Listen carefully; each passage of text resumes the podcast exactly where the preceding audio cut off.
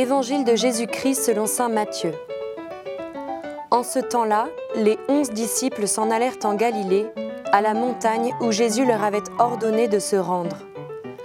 Quand ils le virent, ils se prosternèrent, mais certains eurent des doutes. Jésus s'approcha d'eux et leur adressa ces paroles.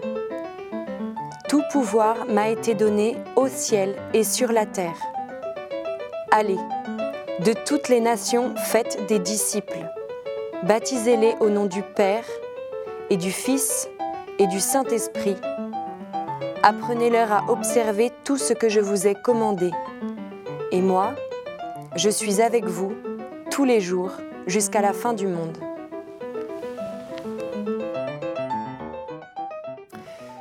Aujourd'hui, notre Église célèbre la Sainte Trinité.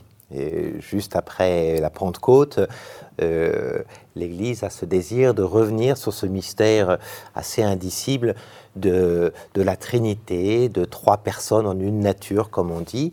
la vraie difficulté, c'est que ce mystère est tellement insondable qu'il est difficile d'en parler, autrement peut-être précisément qu'en revenant aux paroles mêmes de Jésus et aux paroles de Jésus telles qu'elles nous sont données dans la liturgie d'aujourd'hui, c'est-à-dire après sa résurrection. Nous venons d'entendre les derniers mots de Jésus dans l'évangile de Matthieu.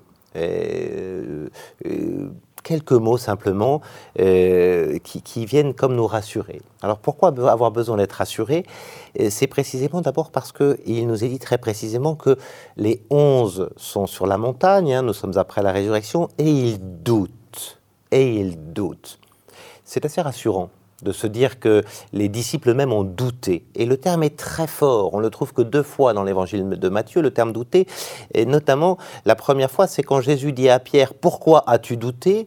Parce qu'il vient de marcher sur les eaux, que Pierre a demandé de venir jusqu'à lui. Il a commencé à marcher, puis d'un coup, il a vu le vent et, et il a commencé à douter. Et Jésus lui reproche de douter. Donc vous avez ce doute qui est le doute sur la réalité de la puissance de Jésus. Voyez-vous, euh, est-il vraiment ressuscité? Et au fond, c'est un peu ça notre doute. Euh, à, chacun.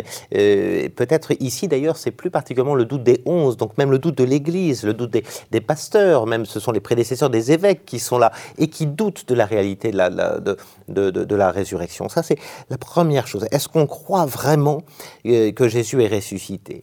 Et du coup, pour répondre à ça, Jésus va donner des paroles de réconfort, des paroles d'assurance, euh, en disant, ben voilà, tout pouvoir m'a été donné. Ne doutez pas de ça, tout pouvoir m'a été donné. Maintenant, la mission euh, avec laquelle je vous envoie, je vous envoie dans ce monde, hein, vous allez pouvoir apprendre mes commandements à ceux qui sont là, et surtout, les baptiser au nom du Père et du Fils et du Saint-Esprit. C'est très beau de se dire ça. C'est-à-dire que c'est Jésus lui-même qui donne la formule sacramentelle du Père, du Fils et du Saint-Esprit. Je te baptise au nom du Père, du Fils et du Saint-Esprit. C'est d'ailleurs assez bizarre de trouver cette expression dans la bouche de Jésus, parce qu'il aurait pu dire au nom du Père, de moi et du Saint-Esprit. Non, non, au nom du Père et du Fils et du Saint-Esprit. C'est dans la bouche de Jésus qu'on trouve cette formule qu'il donne à son Église pour bien dire, euh, finalement, peut-être que vous pouvez douter, mais moi, je vous laisse les signes de ma présence parmi vous, très concrètes. Et là, ces signes de la présence, c'est le baptême au nom du Père, du Fils et du Saint-Esprit. Vous, Jésus lui-même laisse à son Église cette formule trinitaire qui sera reprise et qui fait que tous les chrétiens, euh, que ce soit les catholiques, mais c'est vrai pour, euh, pour tous les autres, euh, les orthodoxes, les protestants, tous les chrétiens qui sont baptisés dans un seul baptême sont baptisés de cette formule au nom du Père, du Fils et du Saint-Esprit. Et donc on comprend que Jésus, ce qu'il veut laisser, c'est une présence personnelle Fils et Esprit Saint. Voyez-vous, nous ne sommes pas baptisés euh, simplement au nom de, euh, de, de, la charité, de la tolérance et, et, et, de la gentillesse. Voyez-vous, nous sommes baptisés au nom du Père, du Fils et du Saint-Esprit. Euh, Jésus au moment de partir, va vraiment laisser à ses disciples de, de continuer les signes de sa présence euh, parmi les hommes. Voilà, au nom du Père, du Fils et du Saint-Esprit. Euh, euh, vous voyez donc la question du doute, la question du baptême, hein, vraiment le, le, baptême au nom du Père, du Fils et du Saint-Esprit.